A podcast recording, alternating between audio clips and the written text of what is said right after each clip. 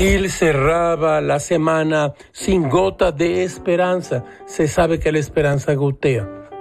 Así caminaba Gil sobre la duela del amplísimo estudio. Aunque usted no lo crea, Gamés ha descubierto a un poeta. Podría decir que lo conocía desde tiempo atrás, como hacen muchos lectores y comentaristas, pero mejor ponerlo así. Gil no conocía a Luis García Montero, nacido en el año de 1958, cuya poesía completa, 80-2017, apareció en Austral en 2018. García Montero ha escrito 12 libros de poesía y Gil conectó con él, es decir, es afín a sus poemas. Escuchen ustedes este.